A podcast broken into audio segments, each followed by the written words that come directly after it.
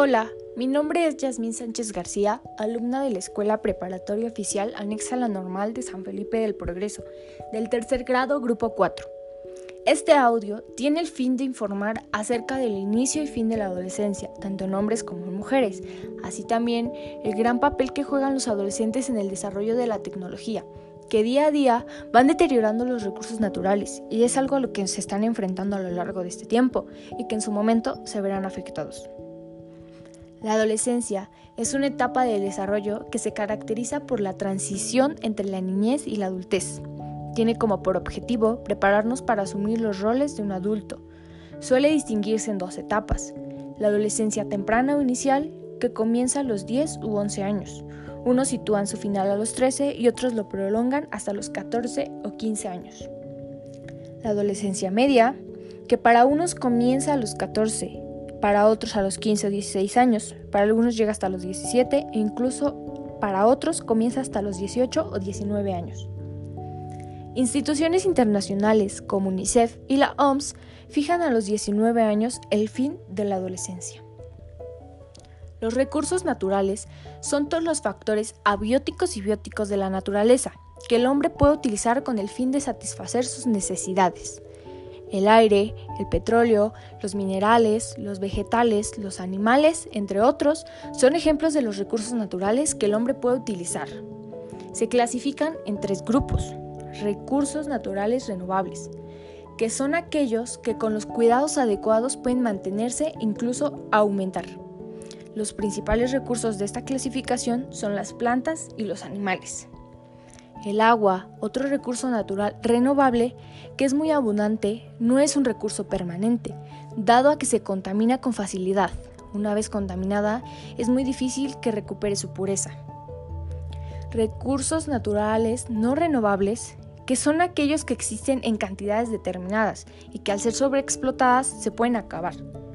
El petróleo, por ejemplo, tardó millones de años en formarse en las profundidades de la Tierra y una vez que se utiliza ya no se puede recuperar. Si se sigue extrayendo el petróleo al ritmo en el que se hace en la actualidad, existe el riesgo de que se acabe en algunos años.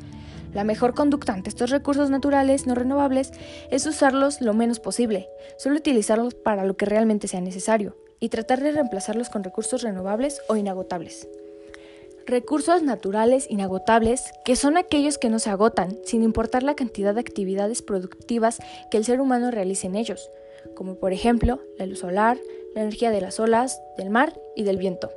El desierto del Sahara, por ejemplo, constituye un sitio adecuado para aprovechar la energía solar. Algunos recursos naturales inagotables son la luz solar y el viento. La luz solar es una fuente de energía inagotable que hasta nuestros días ha ido desperdiciada no se ha sabido aprovechar al máximo. Esto podría sustituir a los combustibles fósiles como productores de energía. La ciencia y la tecnología en México hace referencia al sistema de investigación, desarrollo e innovación, llevando adelante por el Estado, las empresas y organismos nacionales e internacionales orientados. La ciencia y la tecnología son aspectos indispensables para impulsar el desarrollo económico y bienestar social de las naciones sobre todo si se logra disminuir la brecha entre quienes tienen acceso a los beneficios de la ciencia y la tecnología y quienes no. Para el gobierno mexicano no ha pasado desapercibido, pero no se ha hecho lo suficiente para aprovechar el conocimiento en las áreas y promover el desarrollo igualitario del país. Impulsar la investigación científica significa atajar problemas locales de manera certera, con el desarrollo de mejores tratamientos para enfermedades de alta incidencia en el país con el conocimiento a detalle de las características del subsuelo, lo que resulta muy importante para la construcción de casas y edificios más seguros. Con el estudio de las medidas de adaptación al cambio climático, con las políticas para lograr la autosuficiencia alimentaria. Si el país quiere competir en el panorama global, es urgente que trabaje para sanear el profundo atraso que presenta en la materia.